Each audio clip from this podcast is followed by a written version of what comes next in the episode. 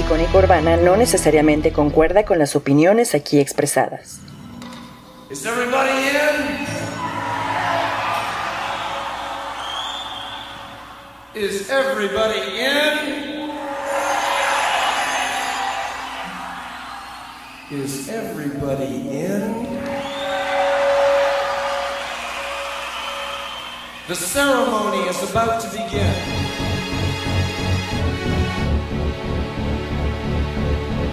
Hola, hola, hola, buenos días. Este es nuestro primer programa del Tronco Común eh, de, del 2022 y pues tenemos un invitado especial que está al otro lado del mundo. Preséntate por favor. Hola, yo soy Jorge Chauri, el primo de mi de, de Abraham. el primo de mi primo Abraham. Así es. Pues ya estamos estamos eh, a distancia, entonces por ahí si se si se cuela algún ruido o algo, pues no, ahora sí que no, no lo pudimos evitar. Eh, pues nada, me da, me da un chingo de gusto que, que vuelvas al programa, ¿no? Ya había pasado un buen rato y traes ahora una película que entiendo. Espera, espera, espera, espera. Sí, tuve el honor de, de escoger otra vez la película porque cuando Abraham me invita siempre me da chance y eh, esta vez la película es tiene que ver con, con coches, con cosas que a mí me gustan mucho y, y está, está padrísima. ¿Puedo, ¿Puedo presentar, Abraham? Claro, claro, dilo, dilo. Pues vamos a hablar acerca de la película Rápido y Furioso número 9. Eh, Obvio no. Pero ah, estuvo muy buena, amigo. Eso es.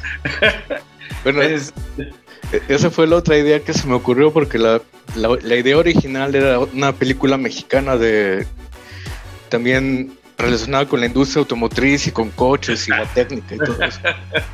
Eh, que- la- Las tuerquitas del Mofles con Alfonso Sayas. No sabría ni dónde verla, pero bueno.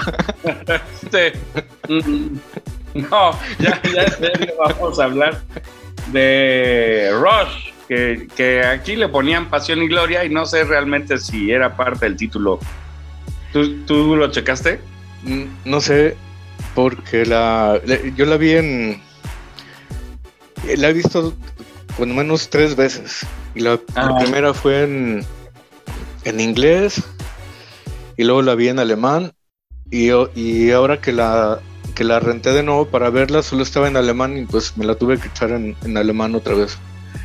Pero el, el título, el título, le dejaron el título original Rush también. Sí. Pues aquí no sé por qué le pusieron el Pasión y Gloria, pero, pero sí, según yo estoy viendo, no.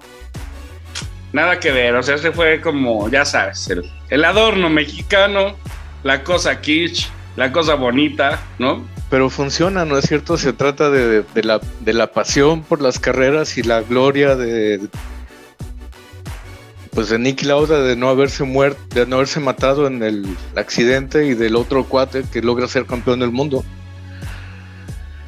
Pues, eh, eh, pero no hacía falta, ¿no? O sea, como que Rush era. Que ¿Qué es Rush? Es prisa, es este. acelere, es adrenalina, es. ¿Cómo, cómo- traduces Rush?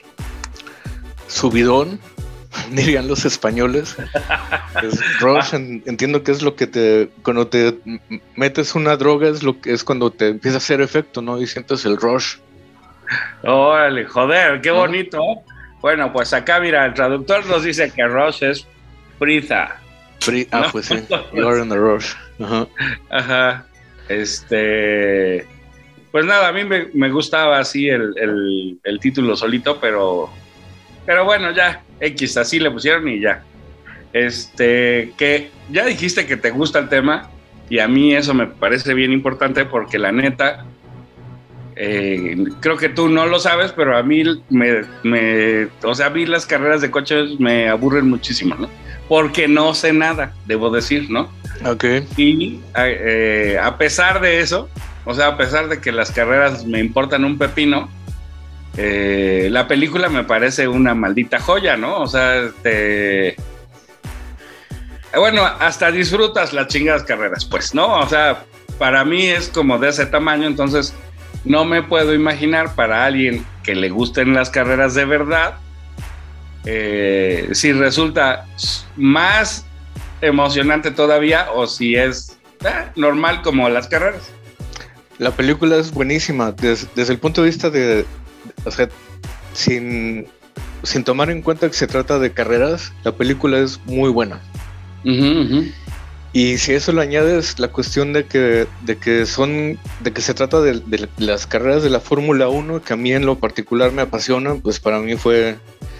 Yo estaba como niño chiquito enfrente de la tele la, primera vez que vi la película. Estaba eh, súper impresionado y, y sí terminé con lágrimas en los ojos cuando, cuando este, pues sí, cuando se desenlaza todo y- y Cuando acaba. Sí, realmente es, fue, es, muy emocional, es, es muy padre. Me gusta mucho cómo la película se desenvuelve no alrededor de, la, de, la- de una historia en particular, pero, pero la película se trata de, la, de retratar la vida de los dos personajes, de, de Nicky Lauda y de James Hunt, que son dos tipos opuestos, dos, eh, dos personajes con, con personalidades completamente distintas pero que por cuestión del destino se encuentran en las carreras de coches en el, al mismo tiempo, en 1976, cuando, pues cuando, cuando se está situada la película. el- y, y lo- que hay alrededor es el, es el campeonato mundial del 76, de, del, de la Fórmula 1 en el 76 que acaba ganando James Hunt. Y- Eso, eso a mí me gustaba mucho, ¿no? Como que sí, sí se trata de las carreras, pero no, no se trata de las carreras, se trata más bien de la relación entre un par de adultos que, que tienen una relación que casi ni relación es, ¿no? Que tendría que ser simplemente, pues trabajamos en el mismo sitio, pero que resulta en una rivalidad que, bueno, que la propia película al final, al final se encarga de decir, pues eso, esa rivalidad nos hizo mejores a los dos, ¿no? Sí. Y al, final terminan siendo cuates. Eh, eh, yo- bueno, es que yo, yo eh, como fanático de la Fórmula 1 y viviendo aquí, eh, tan cerquita de Austria, pues eh, aquí Nicky Lauda fue un fue muy famoso, se murió, no sé exactamente cuándo, pero hace como cuatro años que se habrá muerto Nicky. Y pues sí, eh, eh, la noticia eh, circuló por todos lados, en el radio, en la tele, en todos lados hablaban de Nicky Lauda y empezaron a pasar documentales de su vida. Y, este, y en, una entrevista, Nicky eh, cuenta su, de su relación con James Hunt y habla de que des- después de que se odiaron deportivamente a, a muerte en ese año, eh, al final de, de la vida de James Hunt, que, que murió muy joven, se hicieron, se hicieron brothers, se hicieron así cuates. De que Nicky lo, lo, lo trató de ayudar y le dio, eh, le ayudó a poner un negocio y todo, pero al final de cuentas, pues no había forma de salvar a su cuate, el Playboy, este James Hunt. Sí, que ahí está curioso porque realmente sí era un rubio que se veía así medio nórdico el güey, ¿no? Digo, no estaba tan guapo como el pendejo este del Thor, pero, Mm. pero sí era un rubio alto, así medio tosquito, ¿no? Sí. Eh, he, he visto fotos de James Hunt en, y el otro vi un video también en YouTube. Si, si le buscas encuentras un montón de material de, de estos dos. Y sí, este Hunt era un cuate así grandote, era, estaba medio corpulento y era para ser piloto de carreras era estaba más era más alto del promedio. Sí, Creo- de hecho yo hasta busqué fotos porque bueno, ahí sale Olivia Wilde que hace de la esposa una modelo Susie Miller. Y sí, también hay fotos de Susie Miller por ahí para, para revisar, para que vean quién era la, la novia esposa de James Hunt. Sí. Pero yo sí quería que nos, que nos platicaras un poquito más de la Fórmula 1 porque, porque sé que te gusta. Pero, por ejemplo, este, eh, vives muy lejos del- de la pista esta, la de la que estuvo el accidente. Em, sí, el Nürburgring que está lejos de aquí. Está, eh, esa pista está cerca de la frontera con Holanda, Ahora. al, al noroeste, cerca de Köln, de Colonia. Porque yo me, me acuerdo que había incluso un capítulo de Top Gear, este programa de, de la BBC, en que visitaban el, esa pista y como que sí, sí había todo, pues no sé, había como mitos ahí alrededor de la pista, ¿no? Sí, el, el, eh, el infierno le dicen. Es, Mm, a la única, es curioso, la única em, carrera de Fórmula 1 que he ido en mi vida, que he ido a una sola, una sola vez, he ido a una carrera eh, presencial así de Fórmula 1, Ajá. fue justo ahí, en el 2005, con mi compadre Juanjo Casas, que, que yo me voy a asegurar de que me escuche. Eh, Mm. nos, nos, eh, los dos estábamos aquí en Alemania y nos pusimos de acuerdo y nos, nos fuimos a, a ver las carreras. Y fue ahí, sí. Y el, el- el circuito actual es solo una fracción del, del circuito original, que es donde sucede esa carrera del 76 y el accidente de Nicky. Ajá. El- lo que es el circuito moderno de Fórmula 1 es, es bien chiquito. Es- mide como, ah, ¿qué debe medir? Entre 3 y 4 kilómetros, una vuelta. Y el circuito original eh, eran 16 kilómetros. Órale. Eh, y sí está ya en una zona boscosa, en, en- en la zona del, del Eifel, se llama, cerca de Holanda. ¿Pero qué tenía? O sea, ¿por qué estaba mal hecho? ¿O ¿Por qué, por qué, por qué esta idea de llamarle el infierno? ¿Por qué, por qué los accidentes? Es que es, el- es una de esas pistas de, de la vieja escuela que son muy estrechas, que están rodeadas por bosque y que no tienen zonas de, de- lo que le dicen zonas de escape. Que Mm. si te sales del, si, si lle- llegas a entrar muy, muy rápido a una curva o frenas muy, muy tarde, pues te sales del camino y, y vas a dar contra un árbol. O, o pones las ruedas en el, en el pasto y el coche patina y, se, y, y da vueltas y, y, y se- destruye. Ya, Eh, digamos, es antierror. O sea, con que te salgas un poquito, lo más lógico es que te termines matando. Sí, exacto. Órale. exacto Ah, sí. pues, o si está perra, ¿no? Aunque. Em, sí, eh, yo nunca he manejado ahí, pero supongo es como, como andar en una carretera, en una carretera normal, al completamente al límite, en, coches de, mil caballos, es- o sea, como dices tú, no tienes ningún tipo de- de margen de error y cualquier pequeño error de cálculo, pues vas a dar contra un árbol. Pero mira, ahorita, ahorita mencionaste otras cosas que, o sea, por ejemplo, ¿cuántos, ¿cuántos caballos tiene un coche normal, un sedán familiar? Un coche normal, eh, pues supongo que tiene entre, no sé, 100, 150 caballos de fuerza. Un coche así con un motor moderno de cuatro cilindros mm, anda como en 150 caballos. ¿Y cuántos tienen los de Fórmula 1? Tienen, eh, pues eh, nadie sabe, pero un, nú- un número estimado es alrededor de unos mil. Que son... O sea, digamos, es- pues casi.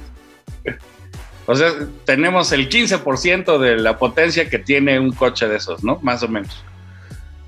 Puedes verlo así, ajá.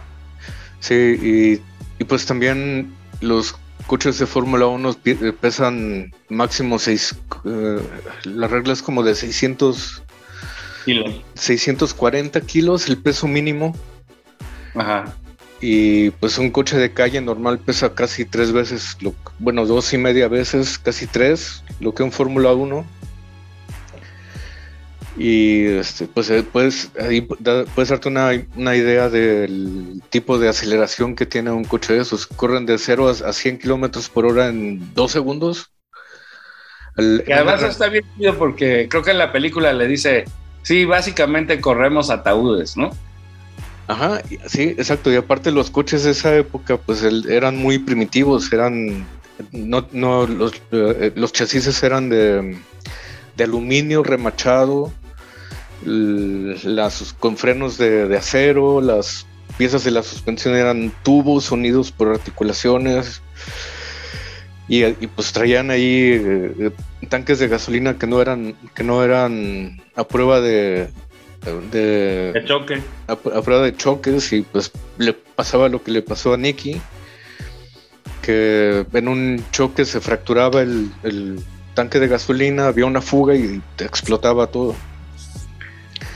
Y los coches de ahora son indestructibles, son prácticamente, están, están diseñados primero para ser seguros y, y- y- y, pues después están hechos para ser rápidos. Todas las reglas de seguridad son son iguales para todos los equipos, para todos los, coches y, y realmente lo, lo que marca la diferencia después es la carrocería y el chasis y toda la aerodinámica que hay alrededor, pero, pero el, chasis en sí está casi regl- reglamentado para ser em, estándar entre todos los coches. Y además es eso, o sea, cuando comienza la película lo que nos dicen es eso, ¿no? Como que cada año participan 25 pilotos y se morían más o menos dos, ¿no? ¿Mm? Y ahora cuánto, ahora ese promedio a cuánto ha bajado. No, no sé, eh, tiene, tiene mucho que no se, Mata a nadie. que no se mata a nadie. El, bueno, hace poco, el, el último muerto que hubo en la Fórmula 1 fue un, un, un, un piloto italiano, este Jules Bianchi, que fue en el, no me acuerdo, fue en el 2016 o algo así. Y ese cuate se mató porque mm, eh, chocó contra una eh, contra una grúa que estaba eh, recogiendo un coche que se había salido de la pista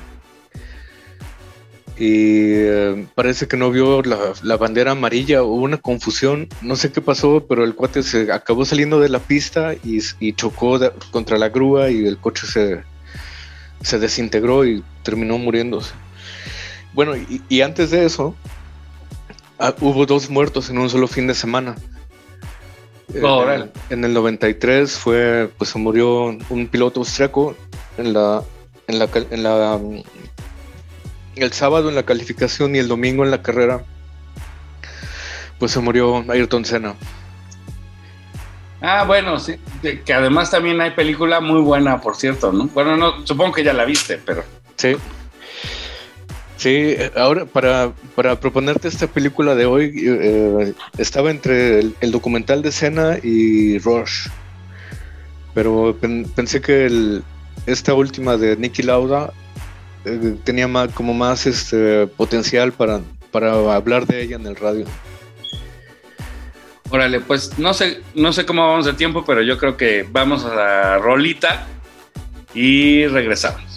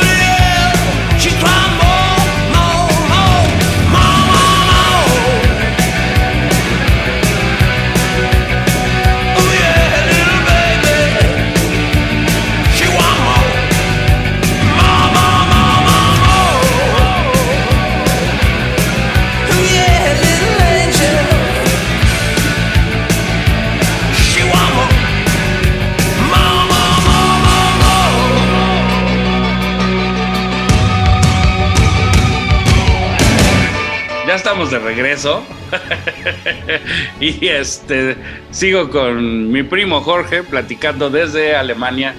Eh, bueno, él está en Alemania, yo estoy aquí en México. eh, sobre Rush, Pasión y Gloria. Que, que bueno, pues lo que nos cuenta es como la relación que hubo entre James Hunt y Nicky Lauda. ¿Mm? Que eso, eh, bueno, ya, ahora sí que ya, ya platicando un poco más de la peli, comienza con que, con que Nicky Lauda le pide la lana a, bueno, no comienza con eso, pero un poquito, comienza y despuésito ya será que le pide lana al papá y el papá le dice, no, ni madres, tú eres banquero y tu familia es este, pues como así de buena reputación y de gente decente y tú quieres dedicarte a los coches así como que estás, estás chavo, ¿no? Y me gusta porque porque como que te da la idea de que Nicky Lauda no tenía razón para dedicarse a eso más que el puro gusto, ¿no? Sí. O sea, él no buscaba dinero, digamos, en, en- en las carreras, ¿no? No, él, él era, venía de una familia rica, eh, y, y- pero la, la pasión por los coches la, tra- la traía en la, en la sangre y, y- y se negó a, a seguir la carrera que su papá quería que él siguiera, que eran los negocios.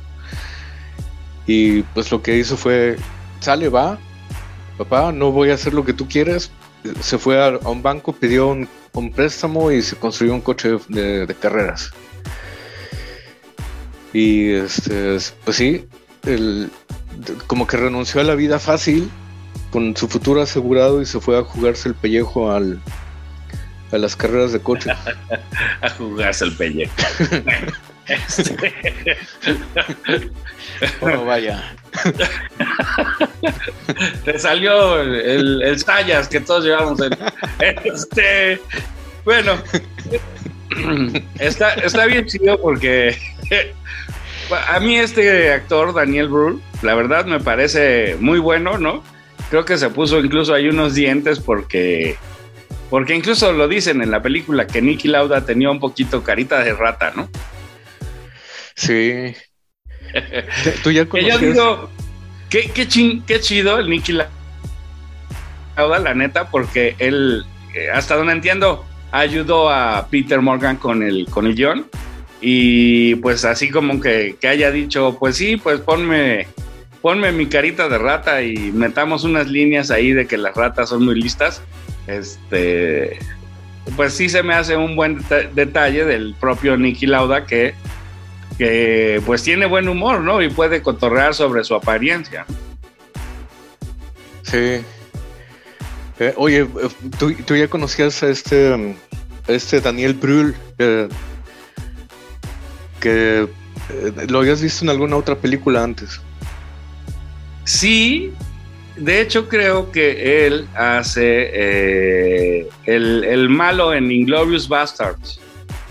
El, ¿Te acuerdas un, un, un tirador que es el que le hace la película, en la de Tarantino?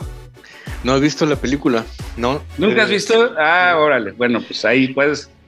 Ahora sí que si quieres, pues te, te chutas Inglorious Bastards y allí, allí lo vas a ver. Sale en un papel no muy, no muy grande, pero, pero sí sale y, y sale de malo. Y además, eso, mira, qué, qué, qué bueno que preguntaste, porque, porque incluso el logo que le ponen eh, como de dos llaves cruzadas se ve súper nazi, ¿no? O sea, como que se juega un poco con la idea de que, de que como es austriaco lo, lo asocian con, con los nazis o como que su carácter es así medio cabrón, ¿no? Oh, no me había fijado en eso. Eh, puede ser, sí.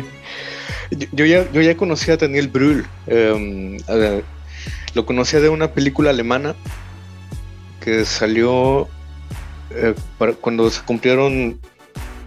Salió en el. Espérame, déjame- antes de decir una mentira. Salió, salió en una película que se llamaba Goodbye Lenin. Ajá, sí, sí, sí. Y, Yo no la he visto esa, dicen que es muy buena. Ah, está bien padre. Está, está bien padre. Yo, yo aquí lo tengo en DVD y el- lo- la última vez que la vi se lo puse a mis niños y quedaron muy contentos. La película está bien tierna. Y, y es una este- abuela, ¿no? O algo así, como que le miente a su mamá o a su abuela, no me acuerdo, ¿no? Dan- Daniel Brühl es, pues sí, este, su mamá se le, le da una, una embolia y queda en coma. Y durante en en el tiempo en el que está en coma eh, sucede la, la reunificación alemana. Y en eso despierta la mamá y para evitarle el, el- pues sí, el, el- el shock, le siguen mintiendo y le siguen fingiendo que todo era como antes de que se de que cayera en coma. Pero está bien raro, ¿no? Porque ¿quién querría seguir viviendo en, en- en la época previa, ¿no? En la época socialista, sí. Eh, hay, que ver la película para entender, pero desde entonces, eh, bueno, esa fue, yo creo que esa fue la primera película grande que hizo este Daniel Brühl y, y ahí lo, de ahí lo conozco. Y sí, es, un actorazo, es un, tipazo y se nota aquí en el trabajo que hace imitando a, a Nicky Lauda es, bueno, yo no soy ningún experto, pero a mí me parece que ha- hay veces en que en que Se te olvida que es, Sí. que es un actor. Incluso le, el, bueno, es que como yo la vi en alemán, pues el- a él no lo doblan, es, es su, su propia voz. Ahora, Y hace la misma voz de Nicky y, y ad- y adopta el acento austriaco también. Y haz de cuenta, idéntico, igualito, igualito. Es, a veces es imposible ver quién es quién. Si era ver- realmente Nicky o era su el personaje de la película. Sí, hay que decir, ¿no? O sea, como yo, yo creo que sí, que tanto Chris Hemsworth como Daniel Brühl lo hacen muy bien, pero además está ahí Olivia Wilde, que era la 13 de Doctor House, que es súper guapa, que ahí sale nada más así como un poquito de relleno, pero, pero, pero bien. Y sale, que me parece que es más importante, otra actriz que se llama Alexandra María Lara, que es la que hace de la esposa de Nicky y que tiene una de las escenas que a mi juicio pues son como de las más este pues como de las más tiernas o de las más divertidas de la película, ¿no? Que es esto que se van en el coche y, él- él se presenta, ¿no? De algún modo o sea, Nicky Lauda va hablando de sí mismo y dice, bueno, pues es que tengo, tengo unas nalgas muy sensibles, ¿no? Que me dicen todo lo que está mal con el coche. Y eso me parece una cosa bien chida porque, porque yo sí me acuerdo de mecánicos así, ¿no? De, que éramos chavos y acompañaba a mi papá con algún mecánico y se subían, se daban la vuelta y le decían, no, pues es que suena tal madre, ¿no? Y eso hay que revisar esto y esto. Y a mí se me hacía como, ah, qué, qué cabrón está ese, ese relajo, pero pues es una cosa real, pues, ¿no? Sí. Está ¿Tú Alexandra tienes ese talento? Sí, sí, tengo que decir que sí. Qué chingón, eso Tengo está que- poca madre. Bueno, es que, Abraham, yo, yo trabajé 20 años haciendo, eh, trabajé 20 años de ingeniero en coches. Y el- la- del- una parte de la chamba que yo tenía, sobre todo la que hacía en México todavía, se trataba justo de eso. De, Ah, pues a toda madre, cuéntanos un poco, ¿qué, qué? Eh, Tú estabas en Volkswagen, ¿no? ¿O qué estabas? Trabajé para Volkswagen primero, sí. Y mi, primera chamba ahí fue como ingeniero de calibración de, de, pues de, de motores, de los motores en los coches. Y, y la chamba se trataba de, pues de, de- de ajustar los parámetros del- de la computadora del motor para que el coche se manejara de manera confortable, para que arrancara confiablemente en frío, por ejemplo, para que mm, eh, eh, eh, aprobara las normas de emisiones No, y, eh. y ese tipo de cosas. Y pues sí, una, una de las de las tareas que tenía era pues de, eh, subirme con la computadora al coche, hacer mediciones y, y- y encontrar cosas que no estuvieran bien. Y, y, pues claro que con el tiempo vas desarrollando un cierto, pues sí, feeling en el que puedes identificar si algo está bien o, o- o- o no, o, o puedes eh, tomar una, una medición y luego analizarla y saber, ah, mira, esto no es, esto no está funcionando de manera óptima, puedes cambiarle aquí un poco a los parámetros y luego vas al coche y, y revisas que, que los cambios hayan surtido efecto y pues sí, es... Ese- esa era parte de, de la chamba. Y, Pero, sí, pero te- ¿cómo lo hacías? O sea, no, no hacías coche por coche, sino más bien tomaban uno y con los parámetros que medías en ese arreglaban todos o cómo, o, o cómo era el asunto. Mm, Por ejemplo, en, en esa época, el, el proyecto más grande que hice en México fue el, el motor 2 litros que, en- que, se, que se montaba en el New Beetle. ¿Te acuerdas cuando salió en el 99, 98? Ajá, ajá, ajá. Sí, ya, ah, ya no nos balcones. Dale, dale. Y, y ese, y ese mismo motor pues se usaba en, en- se usaba en el Beetle, se usaba en el Jetta, en el Golf, en ¿qué más? Pues creo que nada más. Y, y había una sola versión para, el- para el Latinoamérica y había versiones distintas para Estados Unidos y para Brasil. Y el, el proyecto que hicimos eh, ahí en México en esa época fue el, el, el motor 2 litros en la versión latinoamericana para todos esos coches. ¿Y, y por qué había versiones? O sea, eso siempre me ha llamado mucho la atención, que dicen, no, es que el que, el que están vendiendo en Estados Unidos no es el mismo que están vendiendo aquí. ¿Por qué, por, qué, qué diferencias hay o por qué hacen esos, esas distinciones? Eh, claramente por cuestiones legales. Eh, las, las, los requerimientos de emisiones en Estados Unidos son mu- muchísimo más estrictos de lo que son en, en, en Latinoamérica. Y luego, y luego todavía Brasil tiene otros requerimientos porque ellos usan gasolina con mucho, con mucho eh, alcohol, con un contenido alto de, de etanol. Etanol. Ajá. Entonces, pues el motor tiene que ser calibrado de manera distinta. Y pues en, en Europa hay otras reglas, en Japón hay otras, en Corea incluso, cosas así. Y, y por eso es que de coches que por fuera se ven similares, Ajá. realmente en- por dentro son, son muy, muy distintos. Lle- Llevan. eh, o, o tienen, están configurados con hardware de, de- diferente, otros tienen más, otros tienen menos, otros tienen las mismas piezas pero distintas. Y así es, es un... Y no, y an- antes, ven, estamos hablando de que hace 20 años, uh, 20 años, no manches. Eh, hab- había apenas, fíjate, acabo de decir, había Beatle, Jetta, Golf, pero ahora hay, em, hay cinco coches, em, está el, digamos, está el, em, no sé, el sedán normal, está el sedán sin cajuela, está la, la, este, no sé, la vagoneta y todavía hay un SUV y todavía hay, este, un, el SUV de doble tracción. Y este, lo que quiero decir es que la complejidad se ha multiplicado por, eh, por, por 10. Antes en esa época todavía era más o menos, pues sí, este, era, lo podías más o menos dominar con teniendo, eh, trabajando de forma sistemática, podías más o menos eh, mantener todo dentro de los límites humanos bajo control.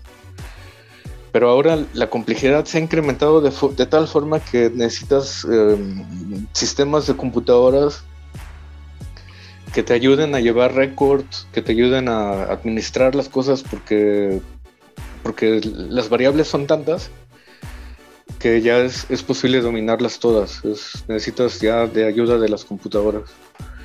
Pero Es- eh, ahora sí que ya poniendo, o sea, insisto, yo no sé, no sé gran cosa de coches, entonces yo como que sigo pensando, pues siguen siendo, no sé, cuatro o seis cilindros o los que sean, o tres, ¿no? Porque ahora hasta de tres hay. Este, pero digamos, si el funcionamiento básico sigue siendo el mismo, ¿qué es lo que le van, qué es todo lo que le meten o para qué sirve todo lo que le meten?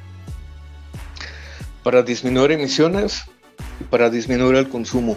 Ah, bueno, que ciertamente hablando de, de los motores, es- esos son los, las dos, los dos objetivos.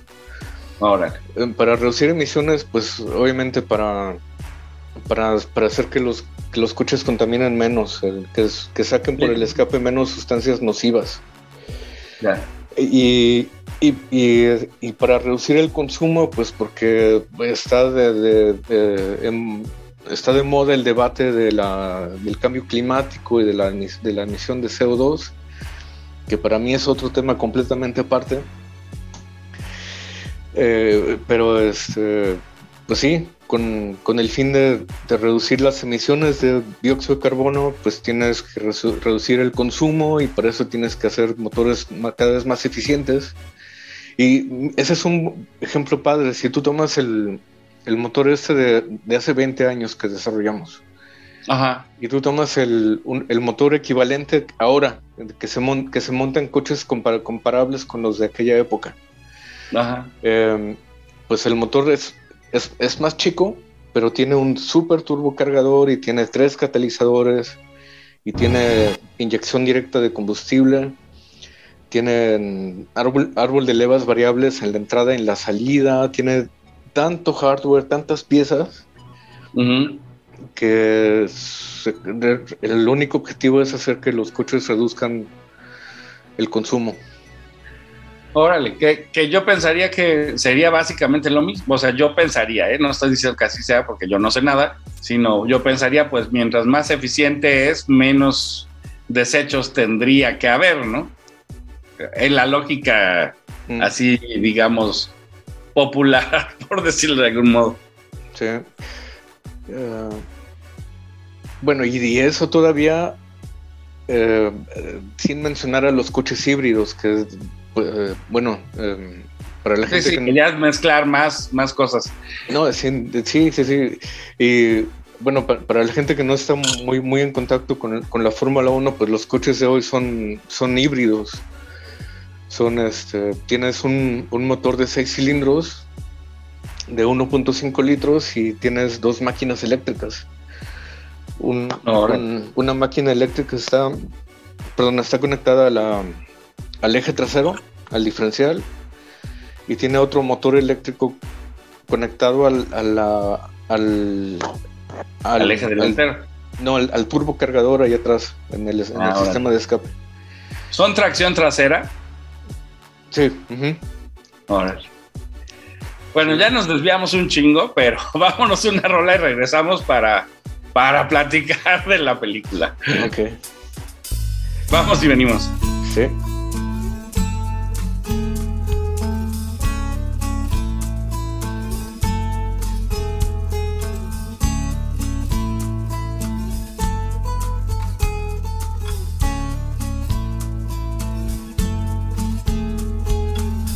Get a fast car. I want a ticket to anywhere. Maybe we make a deal. Maybe together we can get somewhere. Any place is better. Starting from zero, got nothing to lose. Maybe we'll make something. Me, myself, I got nothing to prove.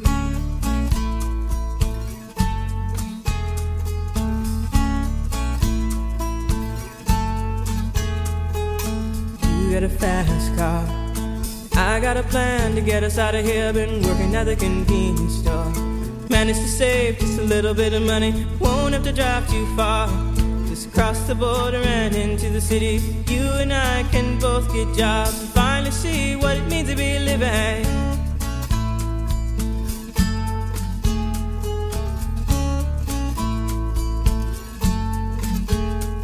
See, my old man's got a problem. Yeah, with the bottle, that's the way it is. He says body's too old for working. His body's too young to look like his. My mama went off and left him. She wanted more from life than he could give. I said, somebody's got to take care of him. So I quit school, and that's what I did.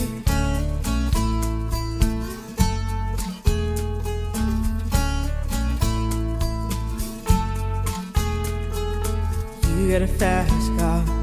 Is it fast enough so we can fly away? We gotta make a decision. Leave tonight or live and die this way.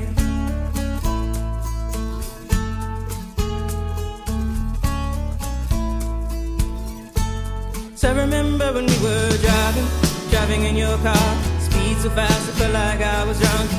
City lights day out before us, and your arm felt nice wrapped around my shoulder. And I, I had a feeling that I belonged. A feeling I could be someone, be someone, be someone.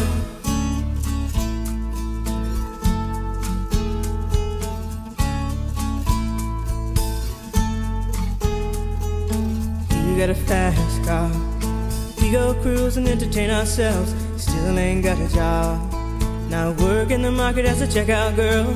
I know things will get better. You'll find work and I'll get promoted. We'll move out of the shelter. Buy a bigger house and live in the suburbs.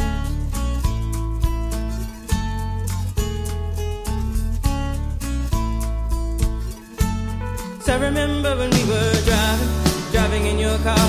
Speed so fast, it felt like I was drunk.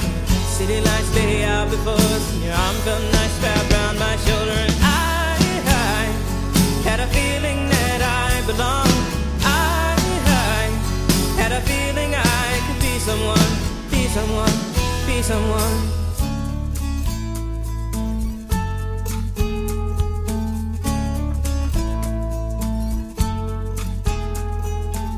You got a fast car. I got a job that pays all our bills. Instead of drinking late at the bar, see more your friends than you do your kids. I'd always hope for better. Thought maybe together you and me find it. I got no plans, I ain't going nowhere. So take your fast car and keep on driving.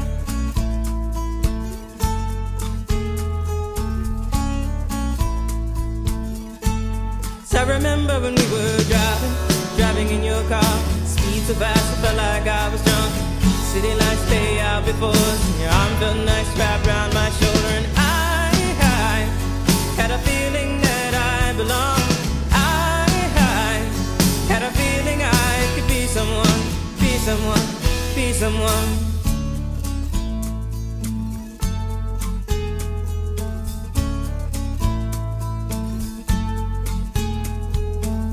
got a fast car. Is it fast enough so you can fly away?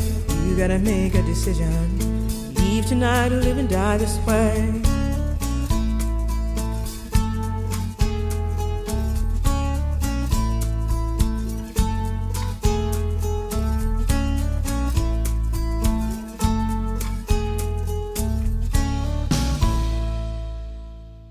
¿Ya lo intentaste con Google Ads? ¿Ya le pagaste a Facebook y hasta mandaste a hacer folletitos y lo repartiste por toda la calle? ¿Estás cansado de que no te dé resultados? ¿Has pensado en una opción de campaña más específica para tu público?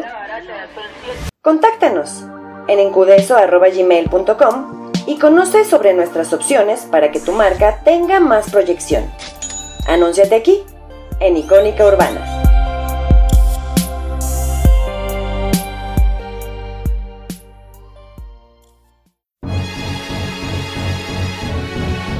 Bueno, ya, ya estamos de regreso. Seguimos con Jorge platicando sobre Rush, Pasión y Gloria.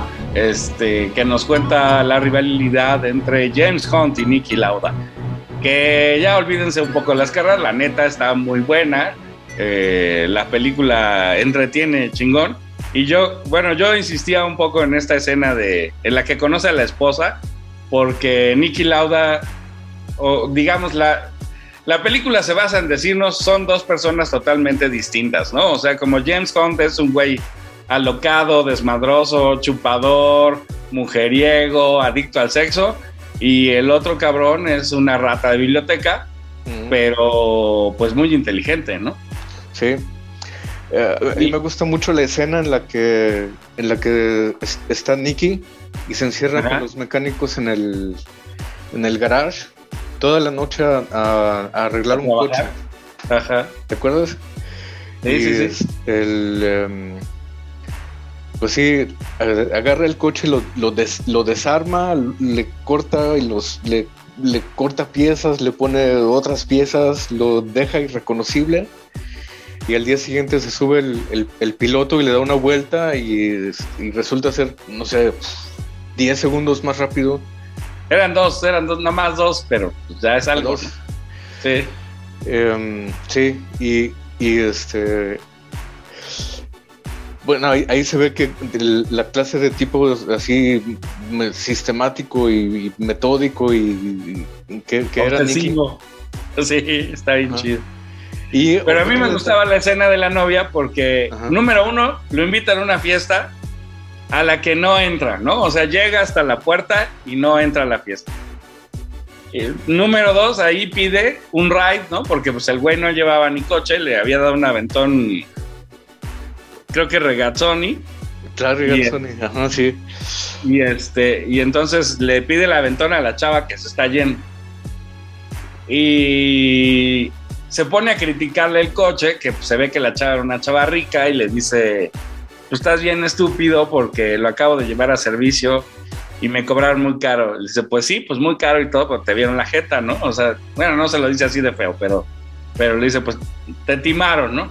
Y, y luego se les descompone el coche, están en Italia y él intenta hacerle la parada a alguien que no lo pela y entonces ya ella que va de, con un vestidito pues ligerito, así bonito, que le deja ver la espalda, las piernitas, dice, vas a ver que yo sí paro aquí un cabrón, ¿no? Y hace la seña y sí se paran, pero se paran porque lo reconocen a él. Y ya se me hace así como, qué modo tan chingón de meter una escena de humor y una escena cotidiana en una película, ¿no? O sea, estás rescatando algo que, que, que era un cliché, que hasta las caricaturas pasaba, ¿no? Que la, la chica guapa pide aventón y se paran por ella, pero aquí ni siquiera es eso, aquí los italianos que van en el coche no se fijan en ella, sino reconocen a Nicky Lauda y dicen, güey, qué viaje, ¿no? Imagínate que ahí va Jorge Chauri por la carretera y ve de pronto a Cena pidiéndole ride, ¿no? Ajá, sí. Es una, bueno, no sé, a mí me parecía así súper escena. Y se suben y siguen, siguen describiendo al personaje, porque un poco él va lento y le dice, pero ¿por qué? O sea, ella no sabe quién es él y entonces, ¿cuál es el alboroto de este par de pendejos? Pues, ¿qué, qué no sabes que él es un piloto? Y, y ella, pues, pues no, pero este güey ni piloto parece, ¿no? Es una ratita de biblioteca. Y dice, pero ¿para qué tendría que ir rápido, no? O sea, como él siempre en este plan de no hago aquello que no es necesario hacer o que no es inteligente hacer. Ujú.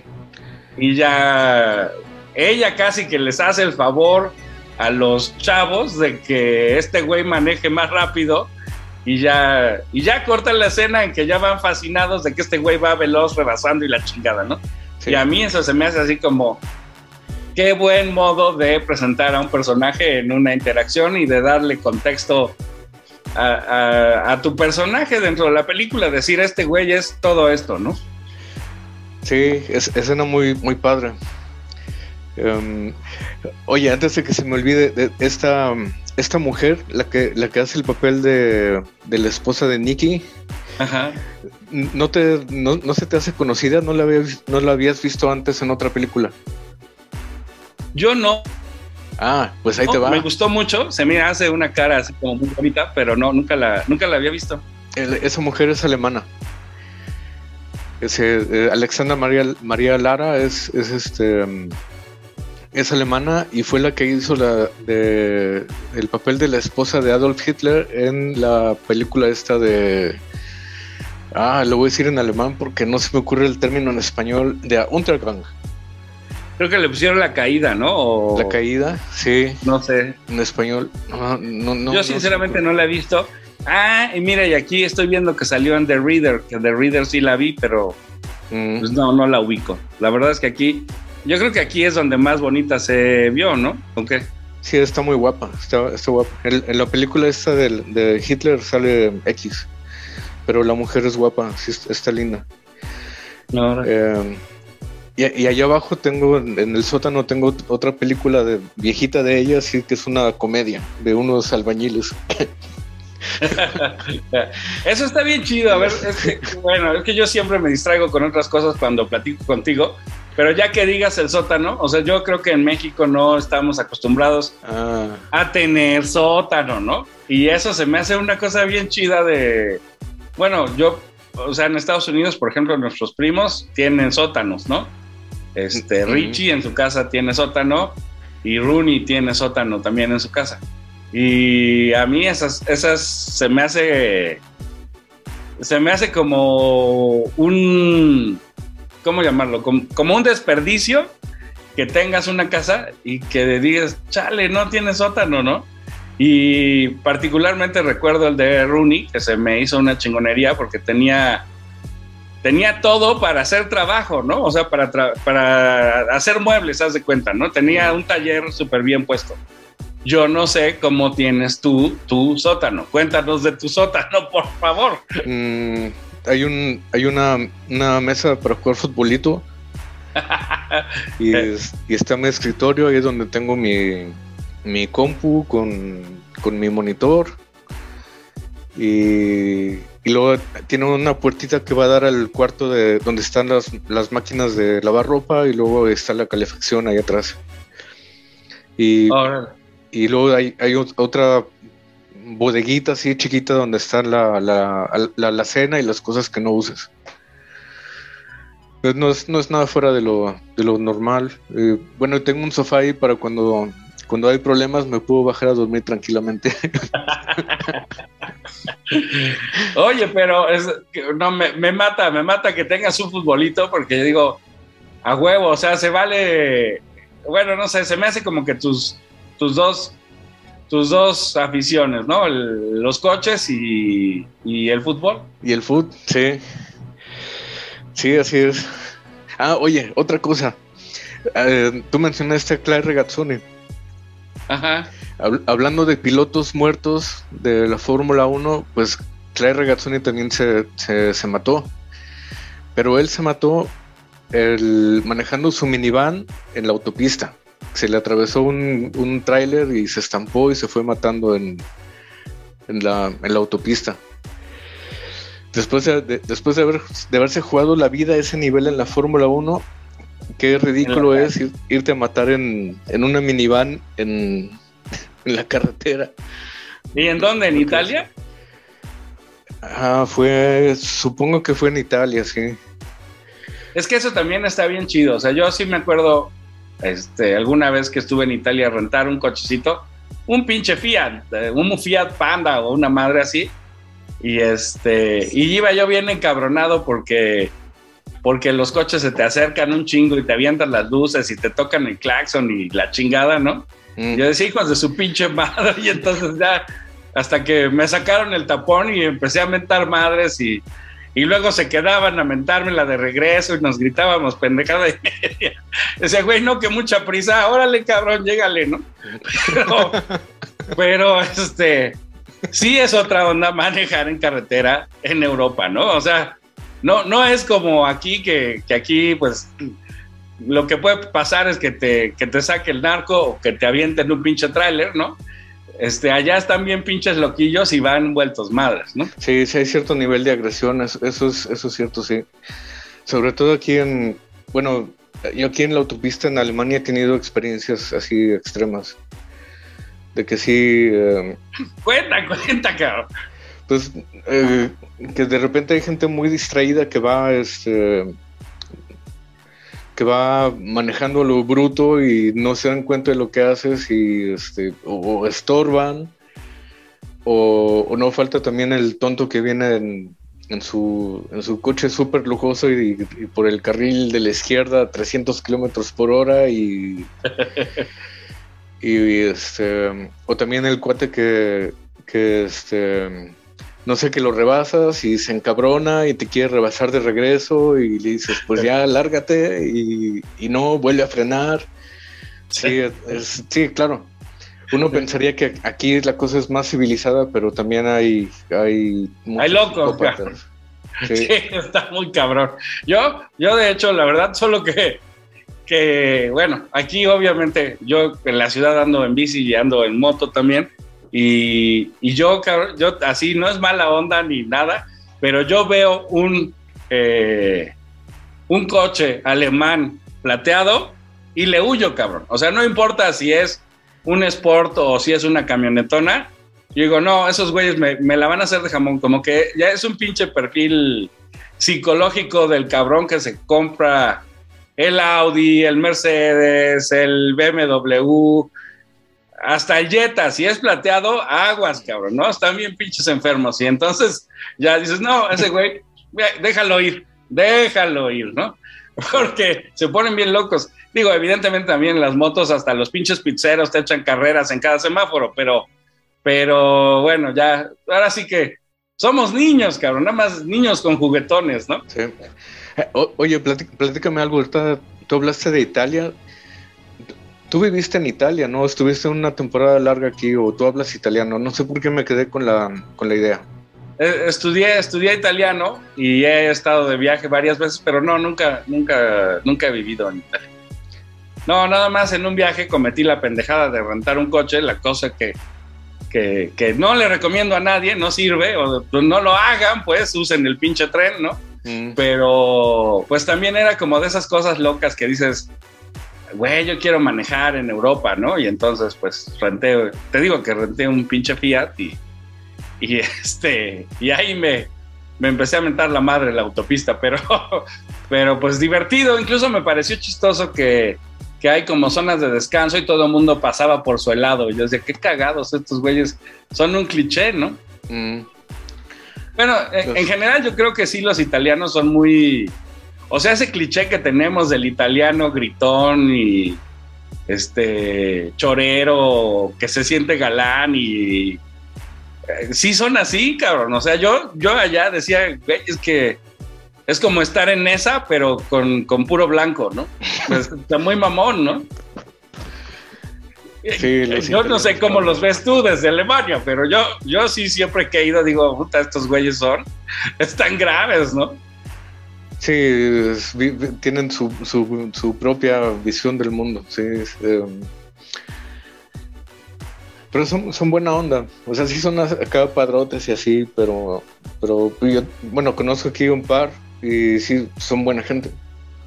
Sí, no, no, no que sean malos, simplemente traen otra, otro pinche chip en la cabeza, ¿no? Yo me acuerdo estar desayunando en el hotel y estos güeyes que eran meseros, platicando a grito pelón, así a, a 10 metros de distancia, contándose qué habían hecho la noche anterior. Y yo decía, güey, eres mesero, cabrón, cállate, ¿no? Pero, pero bueno, o sea, a ver, cállalos, ¿no? O sea, se me hacía un clichezazo y, y no, pues yo estaba traumado. La neta sí dije, "Güey, estos güeyes son muy raros. Pero volviendo a la película, ya volvamos, olvidémonos de, de los, de los paseos. Este, bueno, obviamente, bueno, yo creo que a ti te encantó la película, supongo, ¿no? Me, gu- me gustó mucho, sí, sí, padrísimo, padrísimo. El, el retrato de, de Nicky Lauda. em, y también el retrato del otro personaje de este James Hunt, que es mucho menos famoso, pero que también como piloto fue, fue talentoso. Y, y qué lástima que se murió tan joven. La padrísima película. Déjanos hablar del- del- de la escena del- o de la secuencia del accidente de Nicky. Dale, dale. Pues sí, de cómo eh, pierde el control del coche ahí en el Nürburgring, se, se estampa contra, contra la barda de. contra la em, cerca de protección y luego todavía llega un coche por atrás y le pega. Lo logran sacar vivo con quemaduras gravísimas. Y se pasa días en el, en el, o semanas en el hospital a punto de morirse. Y en, la, en la película eh, ilustran una, una escena que yo sabía que había pasado porque lo había leído. De cómo llega el. de cómo el- el- Enzo Ferrari, el dueño del, del equipo de carreras, le, manda a un sacerdote para que le dé las. las los últimos ritos. ¿Cómo Sí, la extrema unción. Ajá. Y, este, y, y ahí lo, lo, lo ponen en la película. em, y, y luego después como le están sacando eh, líquido del- de los pulmones. ¿Te acuerdas de, de esa escena? Cómo le meten Sí, una sí, sí. jeringa y le, le sacan líquido de los Es un pulmones? tragasables, cabrón, ¿no? Tal cual, así lo, lo colocan en un modo muy especial, recostado, y le meten un tubo gigante por la boca, ¿no? Y, y aún estando ahí en la, en la cama del hospital, le ponen la tele para ver las carreras. Y el, pues el Nicky estaba así frustradísimo porque en, en el momento en el que se accidenta iba de campeón, en- iba de líder del campeonato con mucha ventaja y y no sé cuántas carreras pasaron en, mientras él estaba fuera de, o sea, mientras él estaba enfermo, creo que fueron dos o tres, pero no le alcanzaron a James Hunt para, para rebasarlo en el campeonato, de manera que llegaron al- a la carrera de, Japón, donde suceden las últimas escenas de la, película. eh, pues en la misma situación en la que llegó este eh, Lewis Hamilton y, y, y Max, Max Verstappen a la carrera de Fórmula 1 de hace dos semanas. Eh, a ver, ahora sí que me voy a callar y cuéntanos qué chinga, o sea, fue todo un escándalo, yo lo oía en todos lados, Twitter estaba lleno de esa madre, pero Ajá. como yo soy un inculto de la Fórmula 1, yo decía, ¿qué chingados habrá pasado, no? Cuéntanos qué pasó, por qué era importante y, y- y qué tan, o sea, ¿de verdad fue como estresante o qué, qué, qué, Sí. qué- qué- qué pasó, pues? Ahí va, voy a intentar apurarme. La, la cosa es que de- desde hace muchos años no había una temporada en la Fórmula 1 tan reñida como esta. Durante todo el año, le- eh, Hamilton iba adelante en el campeonato, y luego Verstappen iba otra vez adelante y, y así. De manera que durante las últimas cinco carreras hubo choques, roces, pleitos en la pista y llegaron a, este, a esta última carrera en, en Abu Dhabi completamente empatados en puntos. Y, y era eh, literalmente el que ganaba la carrera. Empate, empate, empate, o sea, 33 a 33 o lo que fueran, pues. Y este, el, que, el que llegara en- adelante del otro en la última carrera eh, era campeón. Se llevaba el campeonato del mundo del 2021, el más peleado de la historia. Órale, órale. Y, y la, y la, la carrera sucedió al, principio. Lewis Hamilton iba, lleva, una ventaja muy grande. Tuvo este Verstappen en la salida, tuvo problemas. Y luego este, hubo una maniobra ahí en la que intentó rebasarlo, pero Lewis Hamilton se salió y- y logró quedarse adelante. Y después hubo varias fases de accidentes en la pista en la que, en la que cada, eh, Lewis Hamilton cada vez fue perdiendo su- la ventaja que había construido las primeras vueltas. Y la cuestión ahí es que los que vimos la carrera eh, entendemos un poco que hubo decisiones de estrategia equivocadas del, de parte del equipo de, de Lewis Hamilton. Y, y, este, de manera que al final faltando cinco vueltas, eh, Hamilton iba adelante, Verstappen venía persiguiéndolo atrás, así cerrándole, eh, así eh, cerrando el, hueco, y en eso un, un coche con motor Mercedes, por cierto, va y, choca contra la barda de protección, deja piezas regadas sobre la, sobre la pista y la dirección de la carrera dice coche de seguridad. Y, eh, y la, el equipo de... Un coche de seguridad es que entra un coche y nadie lo puede rebasar y mientras limpian la pista o qué? Exacto, sí, todos tienen que ir despacito a 100 kilómetros por hora, no se puede rebasar. Y, es- y me- mientras limpian todo el cochinero y ya es cuando las condiciones sean otra vez seguras, eh, liberan la carrera. Ok. Y es- Pero ahí te da chance de que se compacte el grupo, o sea, cuando menos te da chance de alcanzar al otro, ¿no? Se compacta el grupo, sí, y por la posición en la que estaba en la pista este Verstappen, él logró meterse a los pits de inmediato a cambiar llantas nuevecitas. Ajá, ajá.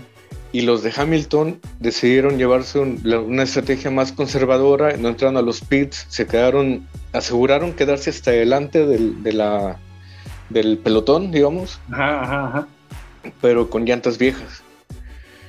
Y, este, y entonces fue, fue cuando llegó la decisión de la dirección de carrera, que fue tan, tan, tan, eh, pues sí, tan, tan discrepante o tan, tan, tan controvertida, porque decidieron, eh, man- eh, el, el director de carrera dijo, ok, ahorita está Hamilton y luego hay otros cuatro pilotos y luego está, o tres pilotos y detrás de ellos está Verstappen.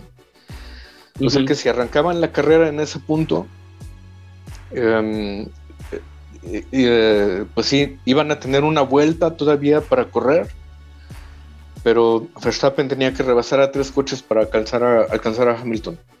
Y lo que decidió la dirección fue em, de- decir a los tres que estaban en medio, quítense a un lado para dejar a, para darnos el espectáculo a todos de una carrera digo, de una vuelta, la última de la carrera, eh, así de una persecución de, por, por el, para ganarse el título, digamos.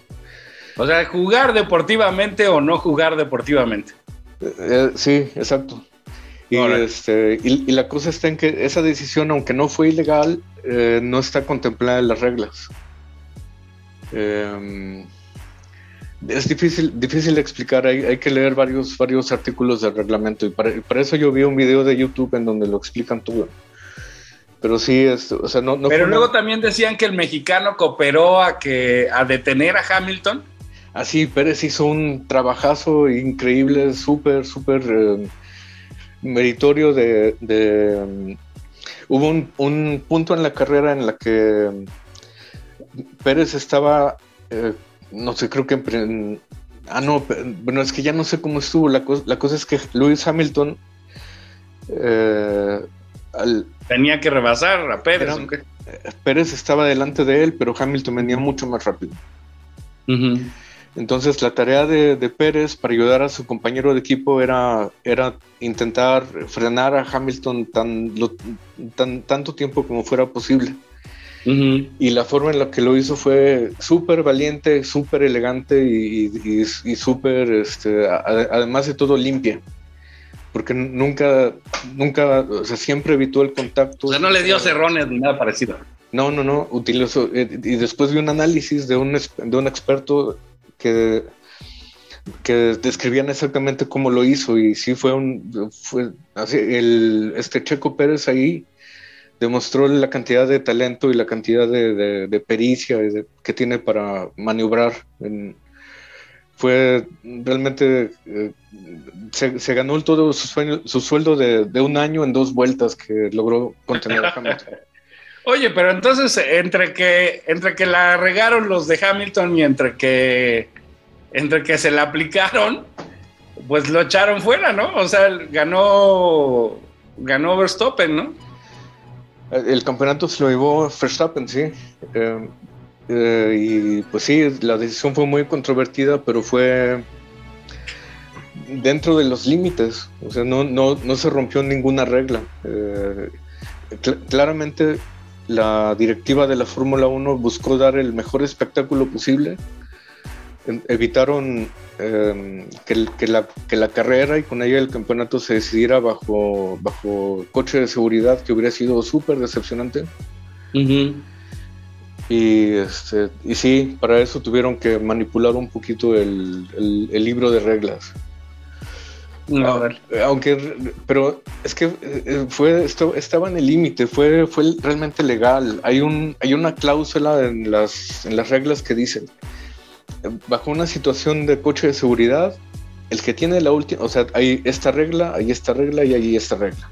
Y al final, la cuarta regla es, Pero a final de cuentas, la última palabra, o sea, la autoridad, la tiene el director de carrera en la pista en ese momento.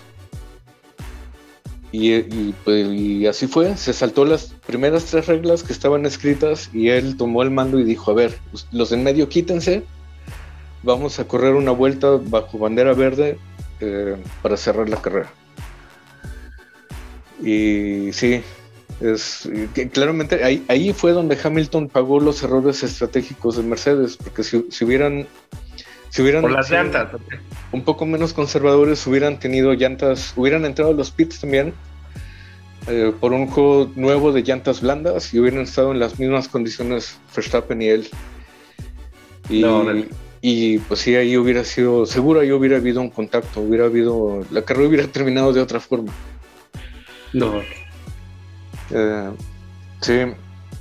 Pues, Está chido. Bueno, pues ya regresemos a la peli. Insisto que nos desviamos un chingo, pero bueno, la película está está súper. Yo diría igual que se presenta a, a Nicky Lauda, se presenta a James Hunt, ¿no? Cómo llega a la enfermería, se liga a una güera y le pone Jorge al niño. sí, no manches. Y este. Y entonces todo el tiempo es decirnos como que hay dos modos de vivir la vida, ¿no? Lo- o la vives a lo, a lo loco, a lo salvaje, o lo vives planeado. Y pues está, digo, para mí es como muy evidente que, que vivirlo planeado resulta mejor. Incluso la película creo que hace énfasis en eso, pero también dice, bueno, de algún modo siempre vamos a envidiar a esos güeyes que les vale más de todo, ¿no? Y pues está, me parece lógico, pues me parece como muy bien hecho, como no descalificar al otro, sino decir, bueno, pues tiene, hay ciertas recompensas en vivir así alocadamente que no vas a obtener de otro modo, ¿no? Pues ahí Sí. ya tú sabes si quieres eso o no, ¿no? Oye, ahora que mencionaste a la enfermera, ¿sab- ¿sabes quién es la actriz? Este, lo acababa de ver, es una güera bastante, bastante guapa, no me acuerdo quién es Dinos. No, no sé. Ah, no, pues te digo en este instante, o sea, lo, lo tenía yo aquí los datos y se me se me fue, pero pero sí sí está está guapa. Es no puedo con que cada vez que sale Rush salga pasión y gloria. Me mata, pero pero la güera es Natalie Dormer que ahí hace de enfermera, la enfermera Gema, Gemma, ok. Pero es Natalie Dormer, es la actriz que sí está, Ah, está re bien. está muy guapita, ¿no? que salían los Tudors, yo no sé, y también salían Game of Thrones, pero pues no sé, no sé qué tan, qué tan fan seas de, de esas, de esas series. No he visto ninguna. que- Game of Thrones nu- nunca la he visto y los Tudors tampoco. La última serie que vi bien fue Dexter. Ya tiene un ratito. Creo que hasta van a sacar ahora un nuevo, una nueva temporada. Bueno, pues, pues nada, ¿no? O sea, esta película de verdad vale muchísimo la pena. Me parece una buena reflexión sobre la vida. Me parece entrañable, divertida, este, desmadrosa. eh, mensaje de superación personal, ¿no? Porque Nicky Lauda, a pesar de todo lo que le pasa, pues este, sale adelante y luego hasta tiene aviones y bueno, un chingón, ¿no? El Nicky Lauda. Ajá. Se retiró de la Fórmula 1 y puso su propia aerolínea. Em, Y que de- pilotaba, ¿no? Que se dedicaba también a pilotar ahí sus vuelos. tenía su licencia de piloto comercial, sí. Eh, uno de sus aviones se estrelló en, Asia, creo que en, creo que en las Filipinas, no sé, no sé dónde, pero se estrelló y el mismo Nicky fue a, a- las labores de rescate a, y a investigar qué había pasado. ¿Qué más? Eh, mm, luego, du- durante muchos años fue comentarista de la Fórmula 1 en la, en la cadena que transmitía aquí, en la tele abierta. Y, y después, cuando Mercedes regresó a la Fórmula 1, que fue en el, que habrá sido en el 2004, eh, Nicky era el asesor deportivo de, o asesor técnico de, de la escudería Mercedes en la época de en los, los últimos años de Michael Schumacher Y este y después yo me enteré que se enfermó que, eh, que, estaba que estaba grave y de repente y pues ya de repente desapareció y lo último que supo fue que se se había muerto. Y me enteré pues obviamente porque está uno aquí en el pues eh, buscando información de la Fórmula 1 y también porque por su por ser toda una celebridad aquí pues la noticia salió en todos lados Oye, te quería preguntar, o sea, esa, esa rivalidad de, de los de Ferrari contra McLaren ya tiene un rato que no, que no es, ¿no? Ahora, ahora, ¿qué es? O sea, McLaren sigue siendo, sigue siendo bueno. Mm, no ya no ¿Quiénes Eh, eran ahorita Hamilton y, y Verstappen? ¿Qué, ¿De qué escudería son? Porque creo que Ferrari también tiene ya mucho rato de no hacer nada, ¿no? Los, los Ferraris tuvieron hace unos años un- una, una temporada, bue- bueno, unos dos o tres temporadas buenas. Fernando Alonso estuvo a punto de ser campeón mundial con ellos. Em, y, pero luego los últimos años los han dominado la escudería Red Bull y, y en, en los coches que en- antes de la era híbrida todavía y desde que los coches tienen, tienen motores híbridos, pues Mercedes ha ganado todos los campeonatos de constructores. Y el año que viene se va a poner otra vez bueno. La temporada del año que viene eh, cambian muchísimas reglas de aerodinámica, de, construcción de los coches y to- todos esperamos que la, que la competición se que la competencia se empareje y que esté muy reñido otra vez y, sí este, el- es- yo estoy muy entusiasmado de- todavía no me recupero del, del- de la emoción de hace 15 días y ya estoy pensando en marzo que empieza otra vez la, la temporada nueva Órale. los nuevos coches Oye, despidamos el programa y nos quedamos platicando, ¿no? sale Porque ya nos colgamos cañón. ok Bueno, pues muchas gracias a todos por su atención. Este, espero se hayan entretenido, aunque platicamos de todo menos de la película. Y este y muchas gracias al Puma Uribe que nos va a ayudar a armar este programa. Y pues nada, los esperamos el próximo sábado en el Tronco Común para platicar de Matrix Resurrections. Tengan excelente fin de semana. Saludos a los amigos de Icónica Urbana que yo los escucho de vez en cuando. Aparte del tronco común, a veces escucho la palestra y así. Vientos. Este, y pues nada, gracias a todos por su atención. Nos escuchamos pronto. Si quieres ya, córtale.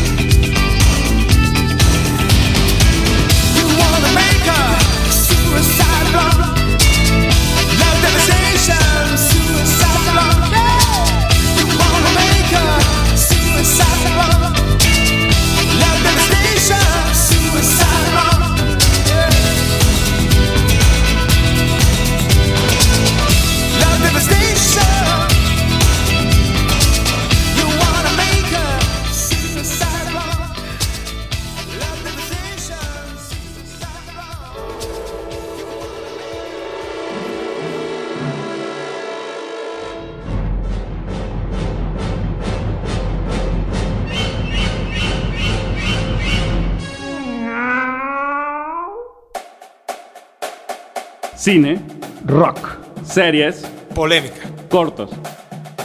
Esto fue Tronco Común.